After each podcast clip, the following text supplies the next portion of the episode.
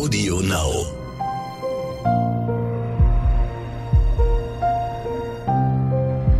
Verbrechen von nebenan. True Crime aus der Nachbarschaft.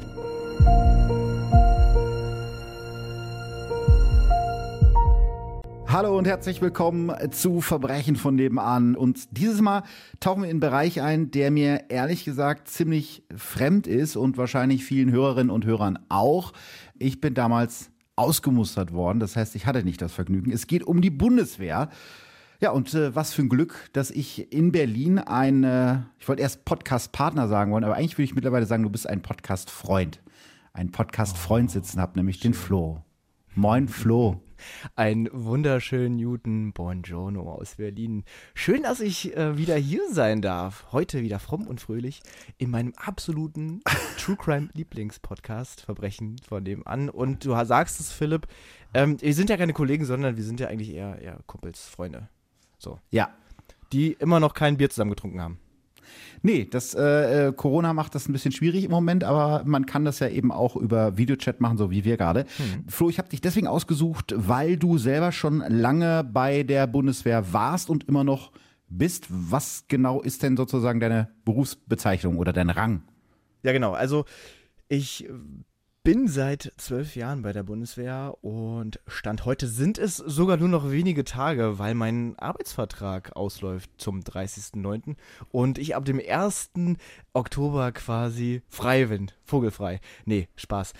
Ich bin Hauptfeldwebel und Materialbewirtschaftungsfeldwebel hier in Berlin im Wachbataillon und bin sozusagen umgangssprachlich ähm, der Versorger. Hab ein kleines Team und oder hatte ein kleines Team und habe jetzt sieben Jahre in Berlin gearbeitet, meine Berufsausbildung, mein Fachwirt beim Bund gemacht und bin ein Fachdiener, so wie wir es nennen. Also niemand, der wild schießend äh, durch, durch die Heide rennt, sondern einer, der plant und lädt und kauft und verschickt und ja, das mache ich. Und Hauptfeldwebel, ist das was Gutes? Müsste ich jetzt vor dir salutieren, wenn ich jetzt zur Bundeswehr käme? Ja, also wenn du, wenn du jetzt nicht als, äh, als Kapitänleutnant ähm, einsteigst oder als Hauptmann, weil du schon studiert hast, dann ähm, ja, dem Dienstgrad entsprechend.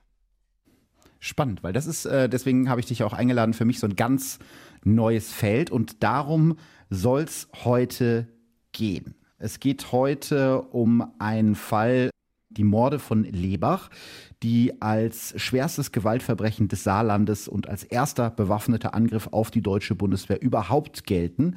Und das Bundesverfassungsgericht wird zu diesem Fall ein Grundsatzurteil fällen, das unsere Arbeit als Journalisten für immer verändert hat.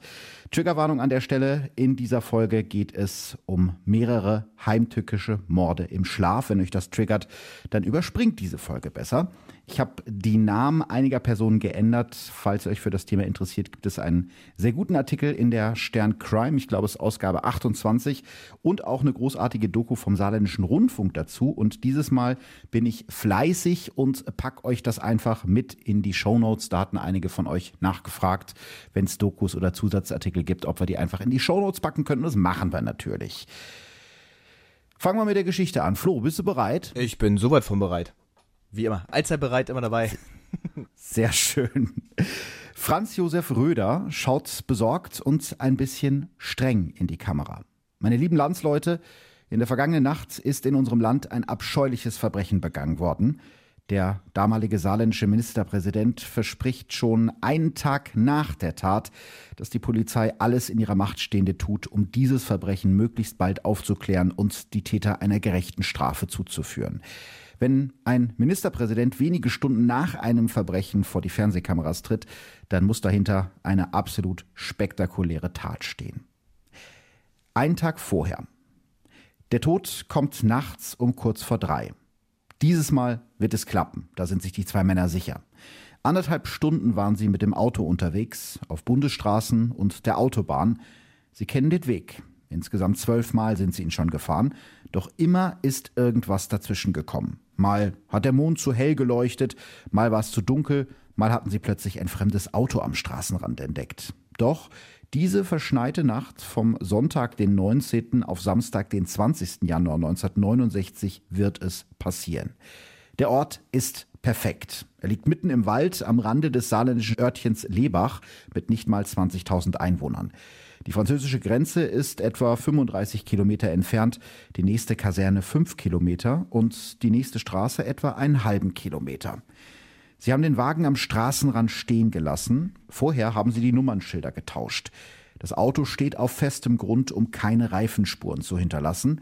Das, was die Männer vorhaben, darf auf keinen Fall Spuren hinterlassen. Beide tragen Kampfanzugjacke, Übermantel und Wintermütze, alles von der Bundeswehr. Dick eingepackt stapfen sie durch den Schnee, bis sie zu einem Zaun kommen. Unbefugten ist der Zutritt verboten, steht auf einem Schild an dem Gitterzaun. Dahinter liegt ein Munitions- und Waffendepot der Bundeswehr. Das wird von insgesamt fünf Soldaten bewacht. Um diese Zeit ist nur ein einzelner Soldat als Patrouille unterwegs. Wachhunde gibt es keine. Die beiden Männer schneiden links und rechts neben dem Tor Löcher in den Zaun, genau dort, wo das Licht der Lampen aufhört. Die Männer sind vorbereitet. Dieses Mal wird es klappen. Die Soldaten, die hier mitten im Wald die Munitions- und Waffenvorräte in den Bunkern auf dem Gelände bewachen sollen, mögen die Arbeit hier in dem Depot. Hier sind sie einige Kilometer weit weg von der Zucht und Ordnung der Kaserne und können es etwas ruhiger angehen lassen.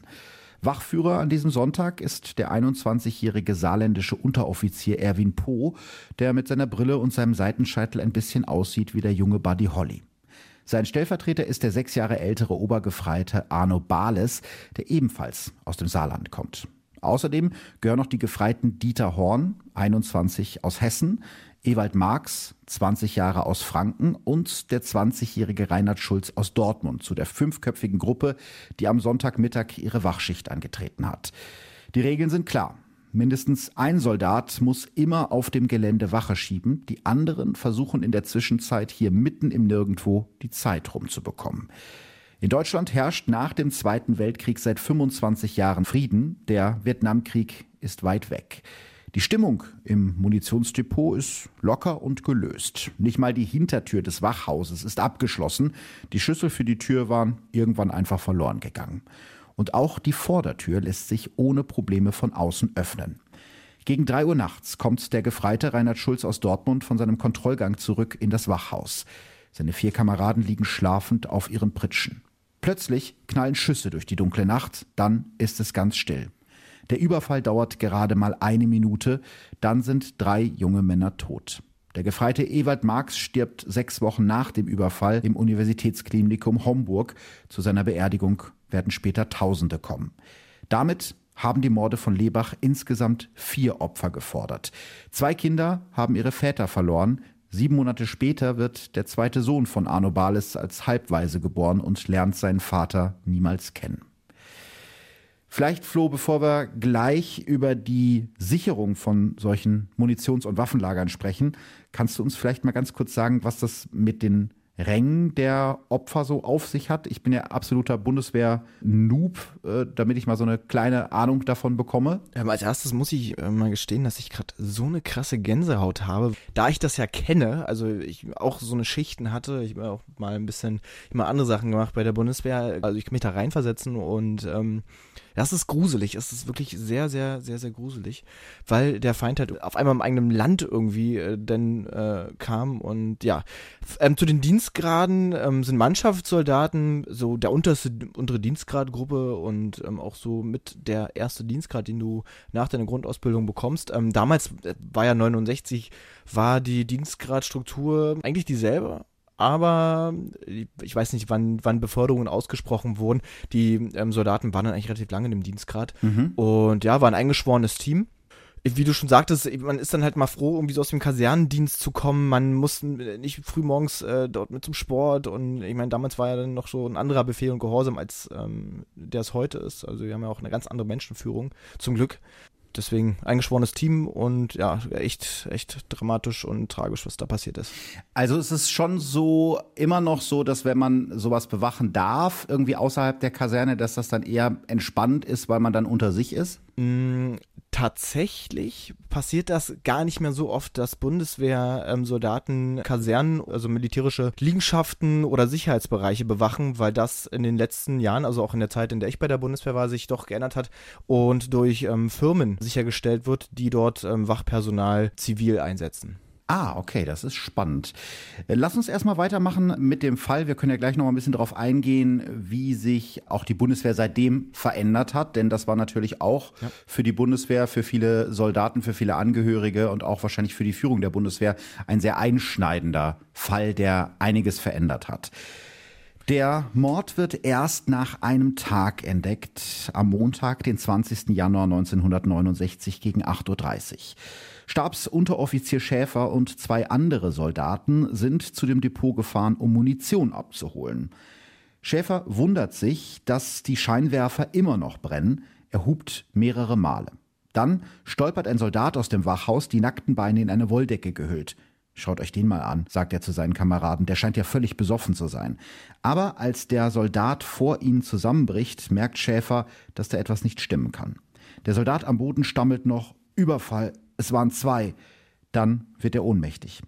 Als Schäfer und seine Männer in das Wachhaus kommen, ist alles voll mit Blut. Vier Männer liegen auf ihren Pritschen, von Kugeln getroffen in Kopf, Herz und Bauch. Drei der Opfer sind bereits tot, der vierte wird später im Krankenhaus sterben. Die Täter haben sie im Schlaf überrascht. Einer der Fallschirmjäger, die die Soldaten gefunden haben, sagt noch am selben Tag der Zeitung Die Welt über die Täter, sie sind vorgegangen wie in einem Kommandounternehmen mit Methoden, wie in Vietnam. Was äh, macht das mit dir, wenn du das so hörst, als ein Soldat, der vielleicht selber schon mal auf so einer Pritsche geschlafen hat? Und wieder kommt die Gänsehaut. Das ist total, total komisch, weil du, hm? du verlässt dich ja eigentlich auf deine, auf deine Kollegen und deine Kameraden und dass sie dich verteidigen und sich selbst verteidigen und ähm, den Auftrag, den du ja da hast, also die Bewachung des Munitionsdepots oder Waffendepot. Es ist bösartig weil sie halt geschlafen haben und sie keine Chance hatten, sich ähm, irgendwie zu wehren und das eigene und andere Leben ähm, zu verteidigen. Mhm. Damals war das wahrscheinlich eine Riesennummer. Absolut. Ähm, du hast es ja gerade schon so ein bisschen angesprochen. Es spielt natürlich eine ganz große Rolle, dass zu diesem Zeitpunkt sich äh, niemand auch nur vorstellen konnte, dass sowas passiert, dass unsere Soldaten hier in Deutschland 25 Jahre nach dem Krieg im eigenen Land, hast du ja gerade gesagt, angegriffen werden. Das ist so ja. Völlig außerhalb der Vorstellungskraft. Ich habe ja gerade am Anfang schon erzählt, dass sich der saarländische Ministerpräsident noch am Tag, als die Morde entdeckt wurden, in einer Fernsehansprache an seine Bürger wendet. Das ist zu dieser Zeit noch sehr ungewöhnlich. Aber es ist, wie gesagt, das erste Mal, dass die Bundeswehr in Deutschland angegriffen wird, dass hier im Land wieder Soldaten sterben, 25 Jahre nach dem Zweiten Weltkrieg. Außerdem ist die Stimmung in Deutschland zu dieser Zeit politisch sehr aufgeheizt. Im Jahr vorher haben Studentenproteste auch die Bundesrepublik erreicht. Im Mai 1968 kommt es zu schweren Ausschreitungen gegen die Polizei. Jetzt fragen sich natürlich alle, ob das vielleicht der nächste Schritt in dieser Spirale der Gewalt ist. Wahrscheinlich auch deshalb beauftragt das saarländische Innenministerium zwei ihrer fähigsten Ermittler mit der Bildung einer Sonderkommission. Oberkommissar Karl Schütz vom BKA, Spitzname Kommissar Kugelblitz, weil er halt ein bisschen rund war, und der ebenfalls ziemlich massige Oberstaatsanwalt Siegfried Buback, den kennt man wahrscheinlich vom Namen daher, dass er acht Jahre später eines der prominentesten Opfer der RAF werden wird. Gemeinsam richten die beiden die größte Sonderkommission in Deutschland seit dem Zweiten Weltkrieg ein. Die 100-köpfige Soko hat nur einen Auftrag, die Mörder von Lebach zu finden. Und ähm, klappt das auch? Ja, es läuft jetzt erstmal nicht so besonders, weil nach der Entdeckung der Leichen so viele aufgeregte Soldaten das Munitionsdepot abgesucht haben, gibt es für die Spurensicherung eigentlich kaum noch verwertbare Spuren. Und was ich auch äh, in der Recherche sehr heftig fand, in der Bundeswehr geht das Leben danach irgendwie ziemlich schnell weiter. Schon kurz nach dem Mord wird das Wachhaus, in dem die vier Männer ihr Leben verloren haben, wieder von anderen Soldaten genutzt, trotz der immer noch gut sichtbaren Einschusslöcher in der Wand. Die Anteilnahme in der Bevölkerung, die ist riesig. Bei der Graf Häseler Kaserne in Lebach gehen jeden Tag Dutzende Kondolenzbriefe ein. Ziemlich schnell sammeln sich auf einem Spendenkonto 14.000 Mark für die Familien der vier toten Soldaten. Und das ist sehr wichtig, diese privaten Spenden, denn vom Staat, von ihrem Arbeitgeber, bekommen die Angehörigen außer vielen Reden und tröstenden Worten eigentlich nicht wirklich Unterstützung. Sehr schade. Aber es gab einen Überlebenden, oder? Ja, genau. Es gab einen Überlebenden, den Gefreiten Schulz. Das ist ja der, der seine Kameraden am Morgen nach den Morden sozusagen entgegengestolpert ist. Der kann sich allerdings nicht an so viel erinnern. Er weiß nur noch, dass es zwei Männer waren, die sie nachts um drei mit Messern und Pistolen überfallen haben. Um die wirklich zurückzuverfolgen, reicht das natürlich nicht. Allerdings ähm, wird natürlich erstmal auf die Beute geguckt. Die Mörder haben insgesamt drei Schnellfeuergewehre Typ HKG3, also wahrscheinlich Heckler und Koch, zwei Walter P38 Pistolen und mehr als 1000 Schuss Munition mitgenommen. Ist das viel? Ist das wenig? Ich kann das nicht einschätzen. Nee, es ist tatsächlich gar nicht so viel, wenn man sich vorstellt, was in so einem Munitionsdepot oder einem Waffendepot lagert, also gerade heutzutage. Wir wollen jetzt niemanden auf Ideen bringen. Nee, bitte nicht. Aber du hast eben auch schon gesagt im, im Vorgespräch, dass es das in der Form heute auch gar nicht mehr geben könnte, deshalb, weil Munition und Waffen in unterschiedlichen Depots gelagert werden. Genau, selbst in den Kasernen gibt es ja nochmal ähm, extra abgesicherte Bereiche, um jetzt, ähm, ich sag mal, ausgabefähige Munition zu lagern, ähm, wo auch immer das ist in Deutschland. Wir würden niemals beides zusammenlagern, weil natürlich, es erklärt sich ja von alleine, wenn ich in die Waffenkammer einbreche, mhm. den Zugang zu einer Waffe und zu Munition habe, kennen wir das Ergebnis. Genau, das ist genau das, was hier passiert ist. Und da stellt sich natürlich die Frage, du hast es ja gerade gesagt, so viel war das jetzt nicht. Wer tötet für ein paar Gewehre und ein paar Pistolen vier Menschen. Ziemlich bald gibt es die ersten Spuren. Angeblich hat kurz vorher die sogenannte außerparlamentarische Opposition, also eine studentische Bewegung, die sich gegen die damals regierende Große Koalition richtet, vorher auf Demos mit Flugblättern dazu aufgerufen, sich Waffen aus Bundeswehrdepots zu besorgen. Und ja, auch sonst haben die Ermittler jede Menge zu tun. Bis Ende Januar 1969, also im ersten Monat nach der Tat, gehen mehr als 1000 Hinweise aus der Bevölkerung ein. Darunter auch der Hinweis auf einen Stahlarbeiter aus Neuenkirchen, der noch bei seinen Eltern lebt und dort Waffen hortet. Am Ende stellt sich heraus, der Mann ist zwar ein Spinner, aber den Überfall hat er nicht begangen. Genauso wenig wie all die anderen Verdächtigen zu dieser Zeit bis dann plötzlich Dr. Sardo auf der Bildfläche erscheint. Doktor wer? Ja, Dr. Sardo. Das klingt so ein bisschen wie so ein Bösewicht aus dem TKKG-Hörspiel. Ja. So. Die Schreckensinsel des Dr. Sardo. Das auch. Ja, ne? Äh, wir fangen vielleicht mal ganz von vorne an, denn kurze Zeit nach dem Überfall gehen in den Redaktionen von Bild und Spiegel anonyme Briefe ein. Die Ermittler sind sich ziemlich schnell sicher, dass diese Briefe von den echten Mördern von Lebach kommen, denn den Briefen liegen Seiten aus dem Wachbuch des Munitionslagers bei, das bei dem Überfall ebenfalls gestohlen wurde. In den Briefen heißt es, Somit wird dem zuständigen Minister nichts anderes übrig bleiben, als doch noch jedes Depot zur Festung auszubauen, denn sie haben es mit der Mafia zu tun. Und die angebliche Mafia meldet sich nicht nur bei den Medien, sondern zum Beispiel auch bei dem bekannten Münchner Finanzmakler Rudolf Mühnemann. Sie bieten ihm für 800.000 Mark einen wirksamen Schutz gegen asoziale Elemente an, so steht es in dem Erpresserschreiben. Und um zu zeigen, dass sie es ernst meinen, legen sie dem Brief ein Foto einer der Waffen bei, die bei dem Überfall von Lebach gestohlen wurden. Mühnemann wendet sich an die Polizei. Die Erpresser fordern ihn auf, mithilfe einer Anzeige in der FAZ seine Zahlungsbereitschaft zu signalisieren und seine Telefonnummer zu hinterlegen. Am 22. Februar 1969 klingelt um 21.23 Uhr das Telefon bei Rudolf Mühnemann. Der Anrufer spricht mit einem französischen Akzent, fordert dieses Mal 400.000 statt 800.000 Mark und verabschiedet sich mit einem Bonsoir. Danach scheitern insgesamt drei Geldübergaben, weil die Erpresser nicht an den vereinbarten Treffpunkten erscheinen.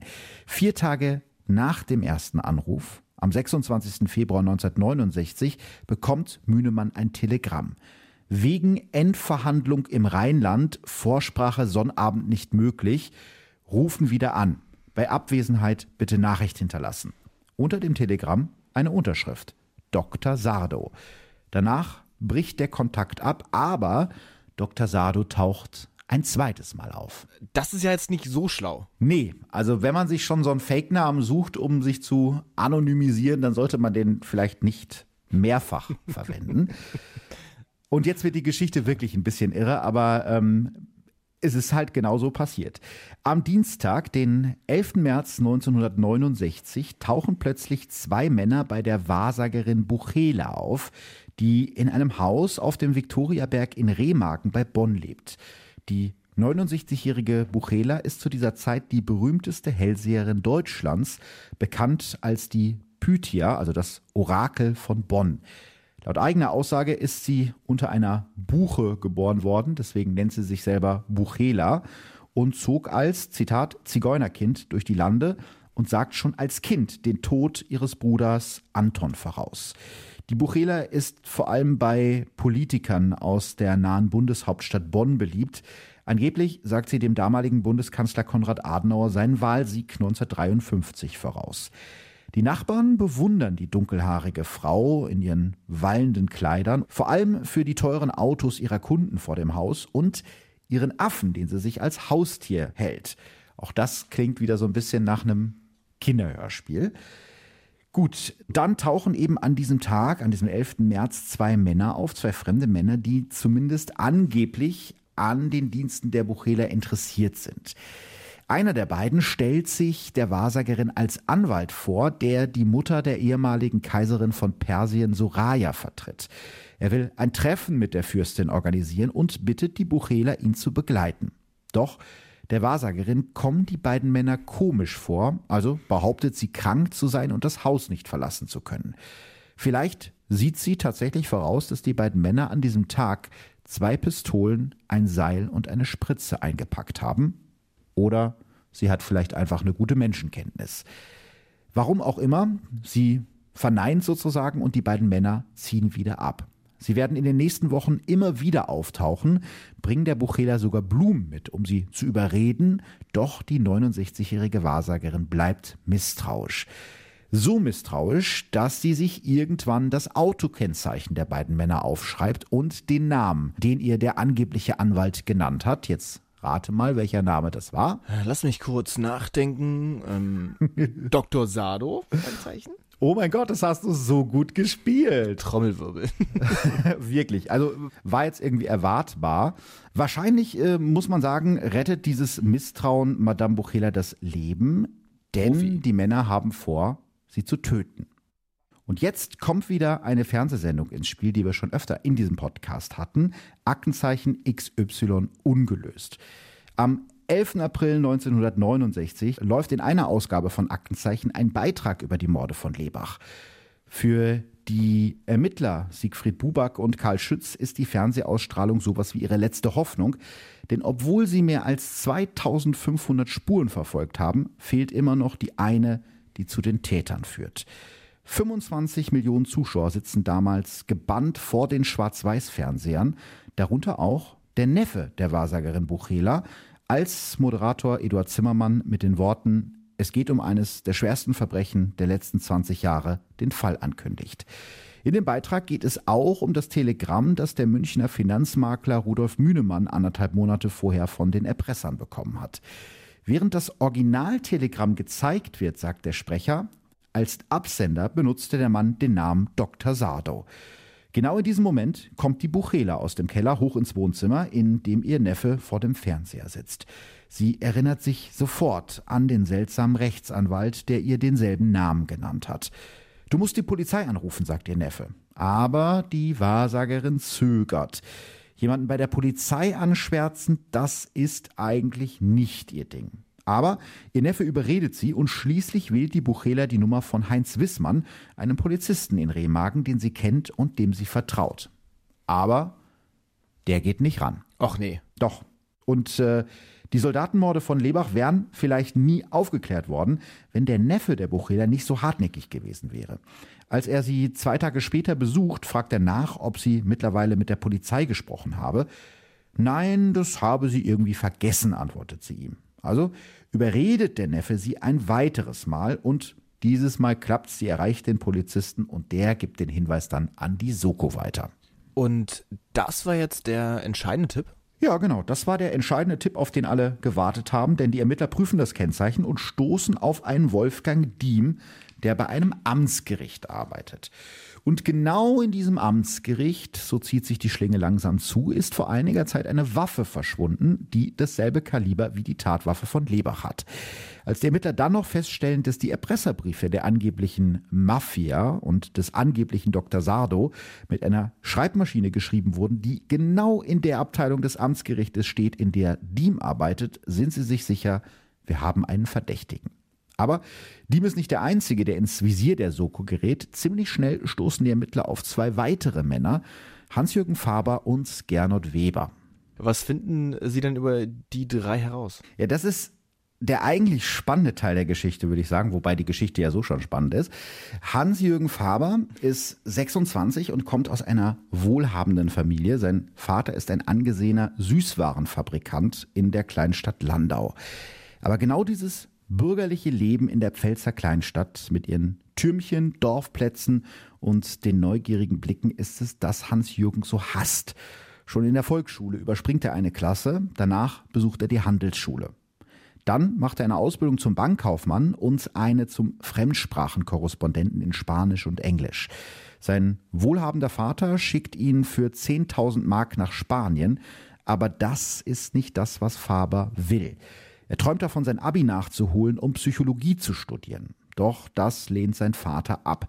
Er will, dass sein Sohn eines Tages das Familiengeschäft übernimmt. Also kommt Faber aus Spanien zurück und beginnt sich auf Stellen als Bankkaufmann zu bewerben. Nicht, weil er wirklich will, sondern weil seine Eltern das halt unbedingt möchten.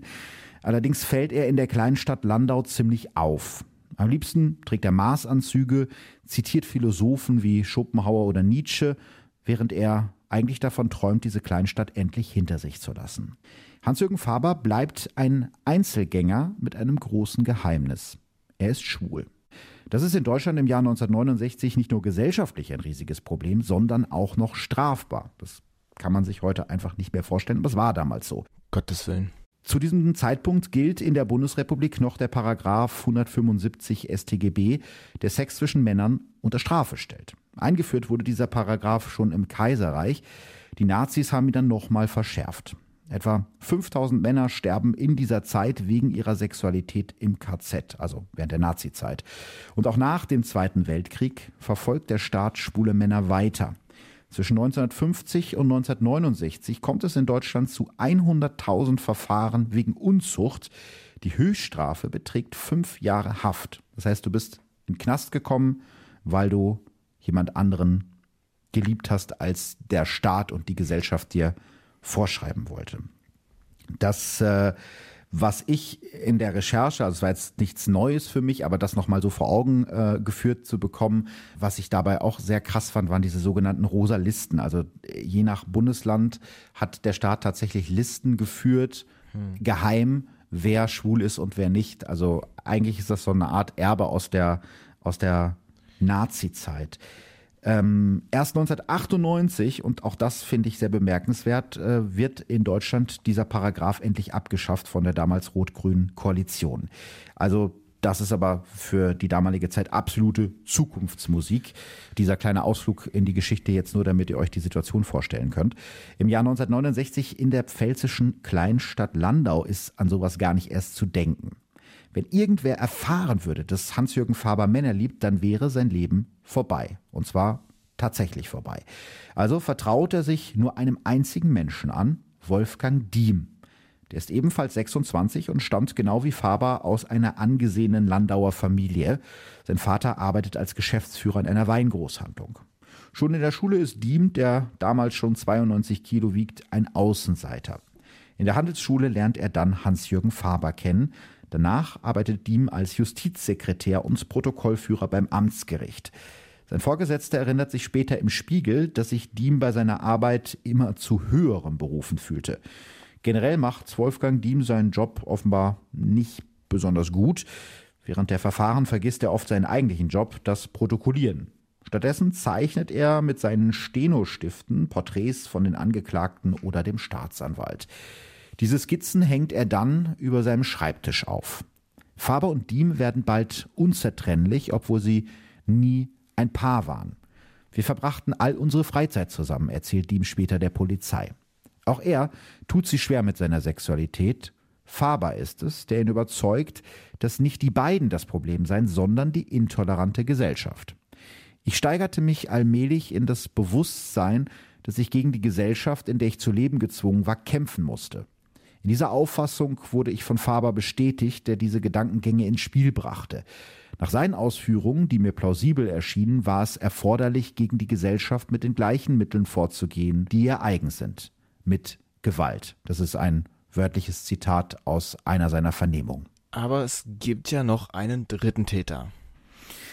Genau, den Zahntechniker Gernot Weber, der ist mit 23 der jüngste des Trios und auch er stammt aus einer angesehenen Familie. Sein Vater ist leitender Beamter in Landau. 1963 lernte er im Landauer Freibad Hans-Jürgen Faber kennen. Die beiden werden ein Paar.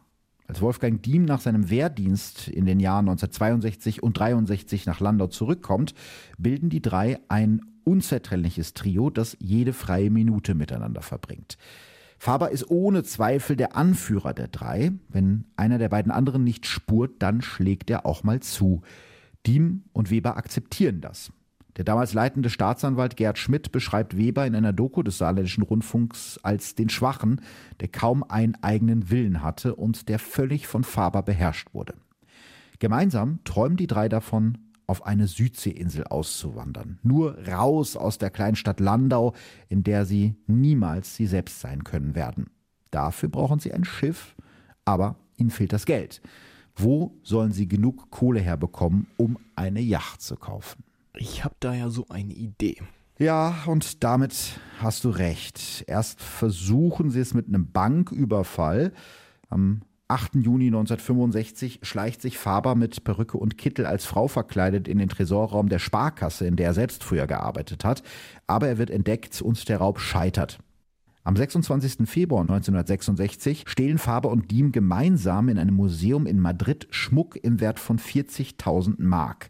Also die haben schon so eine kleine Verbrecherkarriere hingelegt zu dem Zeitpunkt, allerdings da noch ohne entdeckt zu werden. 1967 wird Faber dann zur Bundeswehr eingezogen und dient im Fallschirmjägerbataillon 461 der Graf Häseler Kaserne in Lebach. Als ihn seine beiden Freunde Diem und Weber besuchen, kommen sie bei einem Waldspaziergang auf die Idee, sich aus dem Munitionsdepot Waffen und Munition zu besorgen. Sie hoffen so, als Schwerkriminelle berühmt zu werden und dann ganz groß ins Erpressergeschäft einsteigen zu können. Wochenlang überlegen sie, wie sie das am besten anstellen können, aber verwerfen die Pläne immer wieder. Faber schafft es, bei der Bundeswehr eine Walter P38 mitgehen zu lassen und auch Diem organisiert eine Pistole, eine Schmeißer 635 aus dem Asservatenschrank des Amtsgerichtes, in dem er arbeitet. Kurze Frage, auch das wäre wahrscheinlich heute nicht mehr möglich, dass man irgendwie eine Waffe sich einsteckt und dann sagt, hups, ich habe die verloren. Nee. nee. Wobei ja gerade wieder ne, in den Medien die, die Meldung war, dass äh, 10.000 Waffen verschwunden sind bei der Bundeswehr. Ja, ja, ja. Ja, ganz großes Thema, aber eine Waffe einfach zu klauen ist eigentlich per se nicht möglich, weil wir so viele Inventuren haben und so viele Vollzähligkeitsappelle, ähm, was gemeldet werden muss. Das wird auch dauerhaft überprüft und ähm, ja, du kannst alles nachvollziehen. Also wir hatten mal einen, einen Diebstahl ähm, vor vielen, vielen Jahren. Du merkst es ja auch sofort. Also selbst innerhalb kürzester Zeit wird quasi deutlich, dass eine Waffe entwendet wurde. Und das kann man auch nicht unter den Tisch kehren und sagen, das ist gar nicht, ist gar nicht passiert, das fällt gar nicht auf. Es fällt auf. Jetzt ist alles bereit für den Überfall, nur die Täter nicht. Weber will von Anfang an nicht mitmachen, aber Faber und Diem wollen den Plan nicht aufgeben. Insgesamt zwölfmal versuchen sie es, brechen dann aber immer kurz vorher ab. Bis zum Januar 1969. Dann sieht Faber plötzlich keinen anderen Ausweg mehr. Der Grund dafür ist ganz einfach. Mehrere Banken haben ihm nach seinen Bewerbungen Arbeitsverträge zugeschickt. Also worüber sich normalerweise jemand freuen würde, dass er eine Zusage bekommen hat, ist für ihn der Horror, denn das bedeutet wirklich, er muss sich jetzt diesem spießigen Leben unterordnen, vor allem auch, weil seine Eltern ihn darauf drängen, endlich zu unterschreiben. Er glaubt also, wenn er jemals der Provinz entfliehen will, dann hat er nur diese eine Chance. Also steigen Faber und Diem am 19. Januar 1969 ins Auto, packen Messer, Pistolen, eine Polaroid-Kamera und eine Thermoskanne mit Tee ein und dann fahren sie nach Lebach. Was für eine Geschichte. Der Prozess wird damals zum Spektakel. Genau, der ist ja relativ bekannt, der Prozess. Wenn man sich das heute anschaut, dann ist es schon sehr befremdlich, weil das Interesse an diesem Fall so riesig ist, verlegt die Justiz den Prozess in die Saarbrücker Kongresshalle, also aus dem Gericht raus, damit möglichst viele Leute zugucken können. Der Prozess startet am 20. Juni 1970 und seit morgens um acht stehen die Zuschauer vor der Halle Schlange, Sie wollen alle unbedingt einen Blick auf die Soldatenmörder von Lebach werfen. Der Gerichtsreporter Hans-Joachim Noack beschreibt die Stimmung bei dem Prozess in einem Artikel für die Zeit, wie ich finde, sehr gut. Zitat die rund 1000 Schaulustigen recken die Hälse wie gierige Fans im überfüllten Fußballstadion und haben das Urteil im Namen des Volkes schon in der Tasche. Denn immer wieder fordern die Zuschauer die Todesstrafe für die drei Angeklagten. Wahrscheinlich ist die Homosexualität der Männer damals ein riesiges Thema. Ja, ist halt so, ne? Also ist die damalige Zeit, wenn du dir äh, alte Berichte von damals anschaust, dann ist es schon seltsam, dass irgendwie keiner sich traut, dieses Wort schwul auszusprechen. Da wird irgendwie sehr verklausuliert geschrieben, zum Beispiel von einer Intimfreundschaft. Also ein Wort, was man heute wahrscheinlich auch nicht mehr benutzen würde. Der Spiegel schreibt in einem Artikel von einer abartigen Veranlagung. Das klingt jetzt heute sehr hart, aber zur damaligen Zeit ist das halt der Stand der Gesellschaft. Vor Gericht kommt es deshalb immer wieder zu absurden Szenen. So berichtet Gernot Weber stotternd von einer Geschichte in einem Keller, als Faber ihm den nackten Hintern versohlt hat. Danach schlägt Faber auch den kräftigen Diem, der deshalb anfängt zu weinen, so erzählt er es. Die fast 1000 Zuschauer lachen wiehernd über diese Geschichte, als würden sie in einer Komödie im Kino sitzen. Als dann noch der Vorsitzende Richter Herbert Toll die Bemerkung fallen lässt, Weber habe Faber wohl von innen und außen gekannt, gibt es im Publikum kein Halten mehr. Diem, offenbar eingeschüchtert von der Menge, sagt in dem Prozess so gut wie gar nichts mehr. Weber kommt immer wieder ins Stottern, hat Schwierigkeiten, längere Sätze zu bilden. Nur Faber spricht. Mit vielen Worten beschreibt er seine Version der Geschichte. Er will bei dem Überfall gar nicht dabei gewesen sein. Die Mörder von Lebach seien Gernot Weber und Wolfgang Diem. Seine beiden Freunde reagieren entsetzt. Hat ihm das was genützt? Na, nicht wirklich. Also er hat natürlich versucht, sich da rauszureden, aber das Gericht hat auch relativ schnell erkannt, dass das eine Schutzbehauptung ist. Und das Urteil gegen ihn fällt am 7. August 1970. Wolfgang Diem und Hans-Jürgen Faber werden wegen gemeinschaftlichen Mordes zu einer lebenslangen Freiheitsstrafe verurteilt. Gernot Weber, der zwar beim Überfall nicht dabei war, aber den Plan kannte und später geholfen hat, die Tatwaffen im Wald zu verstecken, den verurteilt das Gericht wegen Beihilfe zu sechs Jahren Haft. In der Urteilsbegründung wendet sich der Vorsitzende Richter an die drei mit den Worten Ihr Verhalten ist menschlich nicht mehr verständlich. Aber der Fall Lebach landet noch ein weiteres Mal vor Gericht. Genau, allerdings aus anderen Gründen. Im Februar 1972 produziert das ZDF eine Dokumentation über die Soldatenmorde von Lebach, die im Juni ausgestrahlt werden soll. In der Doku sind alle drei Männer unverfremdet und mit vollem Namen zu sehen. Gernot Weber, der damals kurz vor seiner Entlassung steht, setzt sich gegen das ZDF juristisch zur Wehr.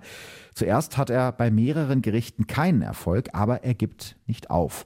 Am Ende landet der Fall vor dem Bundesverfassungsgericht in Karlsruhe. Und das untersagt dem ZDF schließlich 1973 mit einer einstweiligen Verfügung die Ausstrahlung des Films. Und das ist das, was man heute als Lebach-Urteil kennt. Das ist für die deutsche Kriminalberichterstattung ein absoluter Wendepunkt und der betrifft uns heute eigentlich im True Crime-Bereich immer noch, zumindest für diejenigen, die sich daran halten. Das Gericht urteilt nämlich damals, dass Täter mit der aktuellen Berichterstattung ihrer Taten im Rahmen des öffentlichen Interesses und der Pressefreiheit leben müssen. Wenn die Tat aber schon länger zurückliegt und der Täter seine Strafe abgesessen hat, dann darf ihn eine erneute Berichterstattung über seine Taten nicht an der Resozialisierung hindern. Die Medien würden sonst über den Täter, so schreibt es das Bundesverfassungsgericht, eine erneute soziale Sanktion verhängen. Die Dokumentation des ZDFs wird niemals ausgestrahlt Und die Folgen, was ich gerade gesagt habe, was für uns heute immer noch gilt, seitdem werden in Deutschland die Gesichter und die vollen Namen von Straftätern anonymisiert, zumindest in den meisten Fällen. 1996 will dann Sat1 eine Doku über die Lebach-Morde ausstrahlen und wieder klagt einer der drei Tatbeteiligten und die Sache landet ein weiteres Mal vom Bundesverfassungsgericht. Das erlaubt am Ende die Ausstrahlung der Doku, weil in ihr die Täter ausreichend anonymisiert werden. Vom Gericht heißt es damals, das allgemeine Persönlichkeitsrecht vermittelt Straftätern keinen Anspruch darauf, in der Öffentlichkeit überhaupt nicht mehr mit der Tat konfrontiert zu werden. Was uns dazu führt, dass wir diesen Podcast überhaupt machen dürfen, weil hätte das Gericht anders geurteilt, dürfte man ja über Verbrechen, wo die Täter schon wieder frei sind, gar nicht mehr berichten. Aber jetzt heißt es für uns einfach Namen ändern und nicht dafür sorgen, dass die Täter, sofern sie denn wieder frei sind und resozialisiert sind, ja sozusagen von ihrem Leben abgehalten werden. Ja, zum Glück. Weißt du, was aus den drei Männern seitdem geworden ist? Ja, ein bisschen was habe ich rausfinden können. Ähm, Gernot Weber verbüßt seine komplette Haftstrafe von sechs Jahren tritt danach aber nicht mehr öffentlich in Erscheinung und Wolfgang Diem wird am 31. August 1992 nach 23 Jahren Haft entlassen. Danach findet er einen Job und ist auch bis heute nie wieder offiziell aufgefallen. Ein anderer Fall ist Hans-Jürgen Faber, der sitzt bis heute, mehr als 50 Jahre später, immer noch im Gefängnis, zuletzt in der JVA Saarbrücken. Justizvollzugsbeamte beschreiben ihn als höflich, aber sehr distanziert. Am liebsten ist Faber alleine unterwegs. Er liest viel, am liebsten Fachbücher über Jura oder Psychologie. Aber 50 Jahre im Gefängnis, das ist ja für deutsche Verhältnisse Ja. sehr lang, oder? Also, was sagst du? Ja, das ist, also in Amerika wäre das jetzt nicht ganz so besonders, aber für deutsche Verhältnisse ist das unglaublich lang. Es ist so, der Hans-Jürgen Faber will das offensichtlich so, denn schon Mitte der 90er, nach 25 Jahren Haft, hätte er das Recht gehabt, einen Prüfantrag auf Haftentlassung zu stellen. Und da er ja auch zu diesem Zeitpunkt schon relativ lange sitzt und wohl keine Gefahr mehr für die Allgemeinheit ist, wäre diesem Antrag ziemlich sicher auch stattgegeben worden. Das heißt, er hätte theoretisch seit Mitte der 90er frei sein können, aber Faber hat nie einen Antrag gestellt. Im Prinzip sitzt der Mann also seit knapp ja, 30 Jahren freiwillig im Haft. Weißt du warum? Ja, das habe ich mir auch gefragt. Äh, Für den Prüfantrag müsste Hans-Jürgen Faber einer Aussetzung der Reststrafe zustimmen. Und das würde für ihn, so sieht er das, bedeuten, dass er seine eigentliche Strafe akzeptiert. Aber er weigert sich genau das zu tun, weil er seiner Meinung nach kein Vierfachmörder ist. Er habe nur auf einen der Soldaten eingestochen. Umgebracht habe sie sein Partner Wolfgang Diem. Vor einigen Jahren spricht ein ehemaliger Mitarbeiter der JVA mit der Bild über Faber und sagt, er ist ein komischer Kauz. Total verschroben. Er ist von seiner Unschuld überzeugt und will das Urteil nicht anerkennen. Er beharrt auf dem Standpunkt, dass er ja niemanden umgebracht hat. Würde er den Antrag stellen, so ist er der Meinung, würde er den Schuldspruch akzeptieren, den er doch so ablehnt. Also sitzt er lieber weiter im Knast. Ja. Wobei ich mich auch ehrlich gesagt frage, ob man es nach 50 Jahren im Gefängnis überhaupt noch schafft, sich äh, mit der heutigen Welt zurechtzufinden. Meine, wir beide können uns das nicht vorstellen, weil wir noch gar nicht so alt sind. Ne? Aber du musst dir überlegen, der ist mittlerweile Mitte 70 und hat vieles von dem, was jetzt in den letzten 50 Jahren passiert ist, gar nicht mitbekommen. Das heißt, der kennt jetzt vielleicht gar keine Smartphones oder Internet oder so, weil ich kann mir vorstellen, dass die in der JVA nicht unbedingt Internet haben. Das ist ja für den jetzt eine ganz neue Welt. Ne? Also nach meinen Informationen sitzt Faber immer noch in seiner 10 Quadratmeter Einzelzelle im Haus 4 der Saarbrückener JVA und ist damit tatsächlich der am längsten inhaftierte Häftling Deutschlands. Lass uns am Schluss vielleicht nochmal über die Opfer sprechen, beziehungsweise über die Hinterbliebenen. Ich glaube, das ist ganz wichtig, ist eine gute Idee, denn man sollte ja nicht immer nur über die Täter sprechen, sondern auch über die Opfer von solchen Fällen. Reinhard Schulz, der einzige Überlebende des Überfalls von Lebach, der kämpft mehr als drei Monate lang in Koblenz im Krankenhaus um sein Leben. Aus insgesamt 13 Messerstichen hat er fast die Hälfte seines Blutes verloren. Er gewinnt den Kampf tatsächlich, aber er wird nie wieder derselbe sein. Als Schulz wieder nach Hause nach Dortmund kommt, kann er nachts kaum schlafen. Beim kleinsten Geräusch schreckt er hoch. Ich habe ja gerade am Anfang schon gesagt, dass es eine ganz tolle Doku des Saarländischen Rundfunks gibt und die begleiten halt die Angehörigen der Opfer oder die Hinterbliebenen und das ist wirklich sehr, sehr spannend. In dieser Doku schildert sein Sohn Christian zum Beispiel das Leben seines Vaters so. Er hat ein richtiges Trauma gehabt. Mein Vater war ein Bulle von einem Mann, aber ich habe ihn nie so wehleidig gesehen, wie wenn es um das Thema ging. Trotzdem hat er danach so gut wie nie über die Nacht von Lebach gesprochen. Die Bundeswehr bleibt für Reinhard Schulz sein Leben lang ein rotes Tuch. Als sein Sohn sich mit 16 in einem Army-Shop eine Bundeswehrhose kauft, das war ja mal eine Zeit lang angesagt, in so Bundeswehrklamotten rumzulaufen, nimmt Reinhard die Hose und verbrennt sie in der Badewanne. Er kann das Trauma nie überwinden. Noch als erwachsener Mann wacht er nachts schweißgebadet und schreiend auf und klettert dann bei seinen Eltern ins Bett. Unterstützung, um sein Trauma aufzuarbeiten, bekommt er von seinem ehemaligen Arbeitgeber der Bundeswehr nie. 2006 stirbt Reinhard Schulz an Krebs. Das Fallschirmjägerbataillon 261 wird 2015 im Zuge der Bundeswehrreform aufgelöst.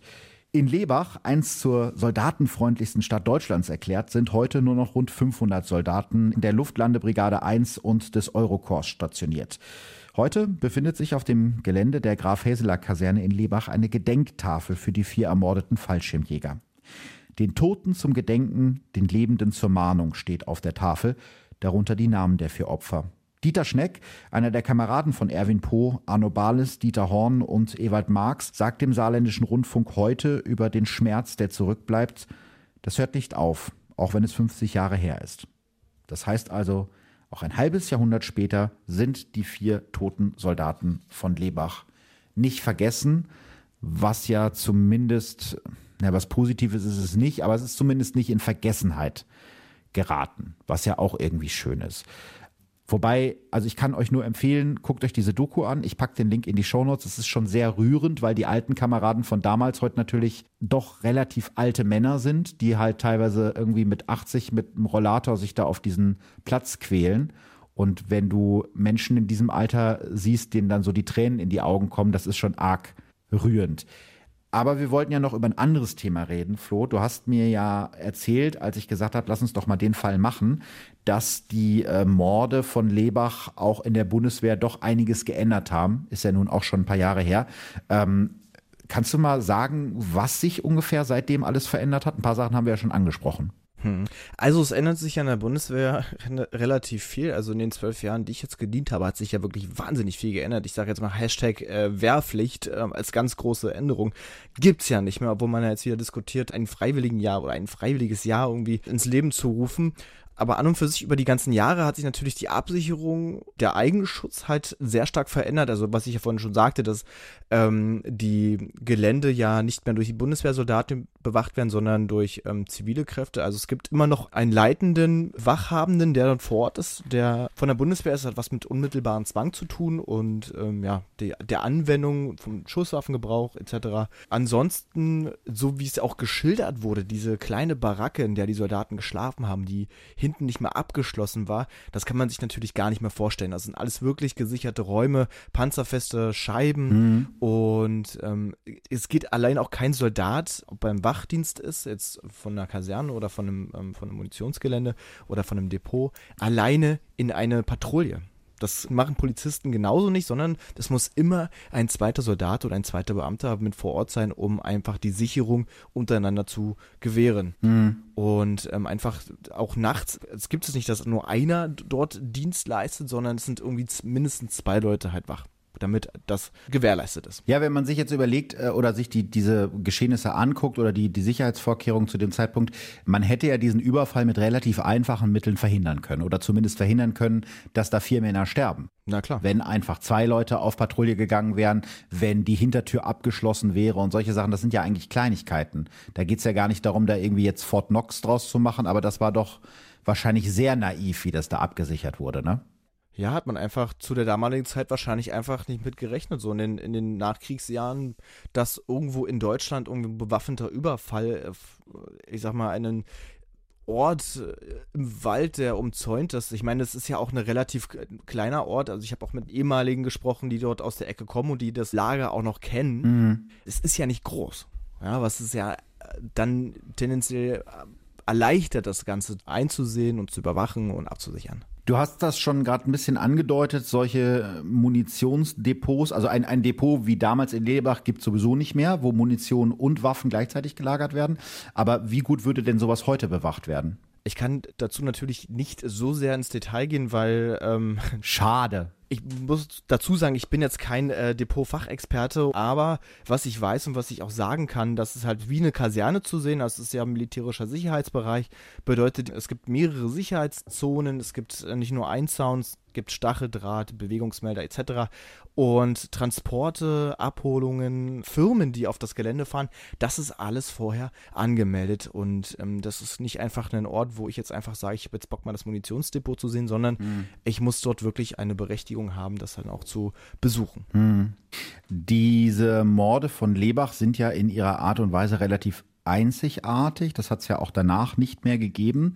Als ich dir sagte, lass uns das Thema mal machen, konntest du da sofort was mit anfangen? Also ist das was, was in der Bundeswehr auch heute noch präsent ist, dass es das mal gegeben hat? Ja, also es wird nicht wirklich viel debattiert, weil es halt einfach auch schon super lange her ist und es zwischendrin auch andere Fälle gab, über die man halt spricht und die man auch als Negativbeispiel nimmt. Aber da ich den Ort Lebach kenne und ich auch viele Menschen dort kenne und einen persönlichen Bezug dorthin habe, war das eigentlich immer über die meine Bundeswehrzeit ein Thema. Mhm. Dass es halt dort diesen Überfall gab gab und ähm, es war auch halt immer von Homosexuellen äh, die Rede und ja, man hat es natürlich dann auch nicht immer so, so ganz gut ausgedrückt und hat dann gesagt, so, dass Schwule quasi ein Munitionsdepot überfallen haben und Soldaten umgebracht haben. So, weißt du? Also das hat schon eine Rolle gespielt, dass das Schwule waren. Ja, so, das war so die erste, die erste, das erste Mal, dass ich davon hörte. Vor der Bundeswehrzeit habe ich davon natürlich nichts gewusst, hm. ähm, wusste aber im Zusammenhang ungefähr, wer das halt äh, damals durchgeführt hat da muss ich jetzt mal doch noch eine kritische Frage stellen. Würdest du sagen, dass die Bundeswehr ein eher homophober Ort ist? Nee, gar nicht. Absolut gar nicht. Würde ich jetzt von außen aus meinem Klischee denken, äh, würde ich jetzt denken, oh, das ist so ein Männerverein, ne? Nee, absolut gar nicht. Ich denke, dass wir in der Bundeswehr, also wir haben ja auch in den Spitzenpositionen, also wir haben eine, eine Kommandeurin in Storkow, die eine Geschlechtsangleichung hatte und ähm, auch auf den ganzen Pride-Veranstaltungen vorne mit Bias und auch ganz klar kommuniziert. Ähm, wir sind von der Bundeswehr, wir haben in jedem Bereich Gleichstellungsbeauftragte es ist ein großes Thema und es ist auch keine Sache, wo man jetzt einfach sagt, darüber spricht man nicht. Zum Beispiel 2010 war ich auf einem Lehrgang und habe ähm, mit jemandem auf der Stube gelegen, der halt von vornherein zu mir gesagt hat, welcher Sexualität er nachgeht und hat mich dann auch respektvoll gefragt, ob es okay ist für mich, dass wir zusammen auf dieser Bude halt ähm, schlafen. War natürlich für mich okay und wir haben viel drüber gesprochen und ja, war eine gute Erfahrung. Es, es, ist ja auch sehr prägend. Aber es ist ein sehr präsentes Thema in der Bundeswehr. Gut, ich will jetzt natürlich nicht hier die große Bundeswehr-Werbeshow äh, starten, aber es hatte mich jetzt interessiert, weil man von außen natürlich so ein bisschen diesen, diesen Eindruck hat. Ich bin bei der Recherche noch über ein anderes Zitat äh, gestoßen, was ich ganz interessant fand oder was mich, naja, was heißt nicht, was ich interessant fand, sondern was mich wirklich sehr nachdenklich gemacht hat. Einer der Kameraden der vier toten Soldaten hat erzählt, dass er bei der Beerdigung von Ewald Marx die ganze Zeit seine Tränen wirklich zurückhalten musste, weil die Vorgesetzten auch da waren. Und es gab wohl damals eine Anweisung von oben, die da heißt, unterm Stahlhelm weint man nicht. Würdest du sagen, dass das immer noch so ist? Nee. Weil die, die Aussage oder diese Order keine ähm, ich sag mal, allgegenwärtige Order war. Es ist, hieß jetzt nicht, dass jeder Soldat unterm Stahlhelm nicht heulen darf. Ich kann mir aber vorstellen, dass es zu diesem Anlass diese Order gab von oben, weil man wahrscheinlich einfach den Tätern gegenüber, also dass man keine Schwäche zeigen wollte an und für sich. Wie gesagt, dienstältere Kameraden, die äh, haben das noch nie gehört. Selbst ähm, der, der Peter aus ähm, Lebach, den ich auch dort unten, ich war ja auch in der Kaserne, mhm. ähm, hat auch zu mir gesagt, dass er er damals schon gedient und es, das gab es eigentlich bei ihm nicht. Also ich lasse mich natürlich gerne von ähm, Militärhistorikern da korrigieren. Ich bin aber froh, dass es diese Order nicht gibt, mhm. weil ich finde, Emotionen sind da und ähm, die müssen auch raus. Ich weiß zum Beispiel auch, dass ich zu meinem letzten Tag wahrscheinlich auch sehr emotional sein werde. Was es aber auf jeden Fall nicht gibt, ist Rauchen unterm Stahlhelm. Das darfst du natürlich nicht und das lernst du auch in der Grundausbildungserste, was, was dir gesagt wird, unterm Helm wird nicht geraucht. Was? Okay, ich, ich hänge meine Bundeswehrkarriere an den Nagel, bevor sie überhaupt angefangen hat. Jetzt hatte ich gerade gedacht, ist doch ein ganz sympathischer Verein, aber wenn man da nicht rauchen darf, dann bin ich leider raus. Tut mir leid. Na, du darfst rauchen, aber nur in Bereichen, die dafür ausgeschildert sind. Und nicht unterm Stahlhelm. Und in Zivil wahrscheinlich. Nö, du darfst auch in Uniform rauchen. Ach so. Aber ah, okay. es muss einen Aschenbecher geben. Ah, okay, okay. Ja, aber ich glaube, das ist ja grundsätzlich so eine Sache, die man auch, wenn man sich mit Leuten unterhält, die zum Beispiel im Polizeidienst äh, sind, da hat sich, glaube ich, auch einiges geändert in den letzten Jahren und Jahrzehnten, was den, den Umgang mit Traumata angeht, weil man, glaube ich, schon in dem Dienst, auch bei der Bundeswehr, wenn man zum Beispiel wirklich im Einsatz ist, Sachen sieht, die man vielleicht nicht so einfach verarbeiten kann. Und ich glaube oder ich hoffe, dass heute so etwas nicht mehr möglich wäre, dass jemand äh, Zeuge wird, wie seine vier Kameraden ermordet werden und äh, der dann nicht mal von seinem Arbeitgeber irgendwie angeboten bekommt, irgendwie das äh, aufzuarbeiten mit Experten. Ja, zum Glück, dass es so ist. Also das Thema PTBS ist ja ein sehr, sehr großes und wird auch wirklich sehr ernst genommen. Also es war eine sehr große Veränderung, die ich auch wahrgenommen habe, weil es in den letzten Jahren wirklich ähm, auch dazu gekommen ist, dass äh, man mehr darüber gesprochen hat. Es sind Stabsabteilungen irgendwie ins Leben gerufen worden, die sich darum kümmern, Krankenhäusern, es gibt psychologische Behandlungen in, in den Bundeswehrkrankenhäusern, dass die Soldaten zum Beispiel aus dem Einsätzen wiederkommen. Oftmals wissen sie ja gar nicht, dass sie ähm, an PTBS leiden oder ähm, ein Trauma erlebt haben und dass man, dass niemand mehr damit alleine gelassen wird. Und man sagt, okay, wir, wir halten dich, wir, wir lassen dich nicht einfach ziehen und du gehst nicht, du gehst nicht aus der Bundeswehr raus, sondern wir haben dieses ähm, mhm. Einsatzweiterverpflichtungsgesetz, zum Beispiel, dass Soldaten, die an PTBS erkrankt sind, dann in das Verhältnis eines Berufssoldaten übernommen werden einfach um auch sicherzustellen und dem Soldaten die bestmögliche ähm, Genesung und Unterstützung mit dieser Krankheit dann zu geben. PTBS muss man vielleicht erklären für die Nicht-Soldaten und Nicht-Psychologen äh, posttraumatische Belastungsstörung. Genau. Ja. Okay, das finde ich, find ich spannend. Also offenbar kümmert sich die Bundeswehr mittlerweile besser ja. äh, als zumindest damals um, um ihre Angehörigen, was ja auch gut ist, denn du gehst ja auch ein Risiko ein. Ne? Also auf jeden Fall. Du verpflichtest dich ja voll und ganz. Ja. Flo, vielen Dank. Das waren sehr spannende Einblicke. Also ich habe heute auch mal wieder ganz viel Neues gelernt. Danke dafür das ist das Schöne an diesem Podcast. Ne? Man lernt ja. immer was Neues. Also selbst ich, der ja nun wirklich eigentlich alles weiß, nein, Spaß, aber selbst für mich ist das immer wieder so, dass ich dann denke, ach krass, das wusste ich noch gar nicht. Und da hatte ich heute einige solcher Momente. Ja, ich danke dir vor allem, dass ich wieder zu Gast sein durfte. Und wie gesagt, das ist ein ganz spezielles Thema für mich, weil es jetzt einfach mit der Zeit, die wir nochmal darüber gesprochen haben, ähm, gingen mir natürlich auch viele Emotionen und viele Erinnerungen vor meine Augen, was mich sehr emotional gestimmt hat und ich sehr oft Gänsehaut hatte und ich jetzt am Ende sagen muss, dass ich froh war, dass ich diese zwölf Jahre durchlebt habe und mhm. auch eine große Dankbarkeit verspüre. Und ja, ich will jetzt keine Werbung machen für die Bundeswehr, aber das ist meine, meine Emotion und mein Gedanke. Und schön, dass ich das mit dir erleben durfte, Philipp. Ja, ich glaube, was man vielleicht abschließend zu dem Fall äh, sagen kann und sollte, ist, dass das zum Glück heute so nicht nochmal passieren würde. Zum einen, weil sich die Sicherheitsvorkehrungen geändert haben, weil gar nicht mehr Waffen und Munition zusammengelagert werden. Der Umgang damit wäre heute anders für die Hinterbliebenen der Opfer. Und ich könnte mir auch vorstellen, dass die Gesellschaft zumindest mittlerweile so weit ist, dass man nicht mehr als schwuler Mensch auch in der Kleinstadt nicht andere Menschen umbringen muss, um sich davon eine Reise in die Südsee leisten zu können, um da endlich wegzukommen. Also hoffen wir mal, dass wir heutzutage in einer besseren Zeit leben.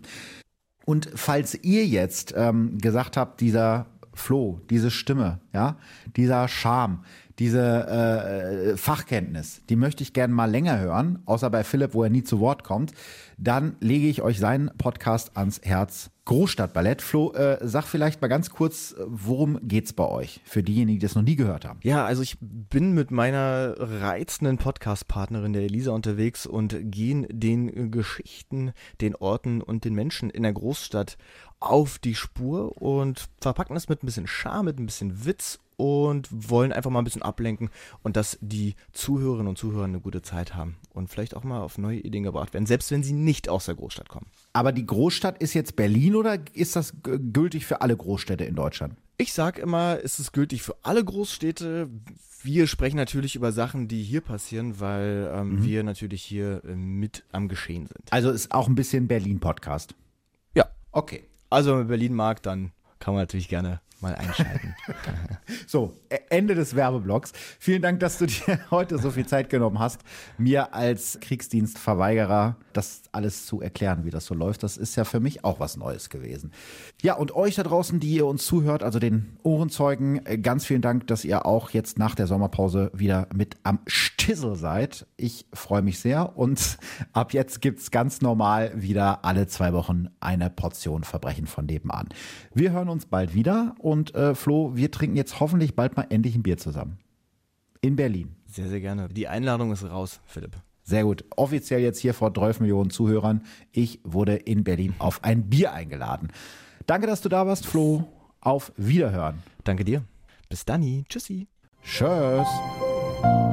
Verbrechen von nebenan. True Crime aus der Nachbarschaft. Mehr Infos und Fotos zu unseren Fällen findet ihr auf unserer Facebook- und unserer Instagram-Seite. Und auch an dieser Stelle noch ein kleiner Podcast-Tipp von mir, der Podcast GZSZ von meiner Kollegin Silvana.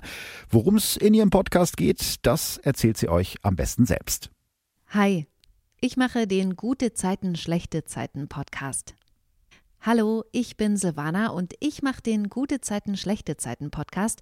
Den gibt's jeden Freitag immer nach der letzten GZSZ-Folge der Woche bei RTL und diesen Podcast bekommt ihr nur bei Audio Now. Immer ist mindestens ein Schauspieler der Serie zu Gast, worüber ich mich jedes Mal sehr freue. Wir sprechen dann über die Szenen der Woche, wie die Schauspieler selbst als Zuschauer die Geschichten empfinden. Wir reden über das, was hinter den Kulissen passiert, mit wem sie zum Beispiel in der Garderobe sind, was alles am Set echt und was nur Attrappe ist. Aber wir reden auch über Privates, also wie Sie zum Beispiel Text lernen, was Sie gern für Musik hören oder was Sie mögen und worüber Sie sich ärgern. Also so ganz alltägliche Dinge. Ich würde mich freuen, wenn ihr reinhört in den Podcast. Den findet ihr ganz einfach über die Suche in der App. Einfach GZSZ eingeben und dann wünsche ich euch viel Spaß. Audio Now.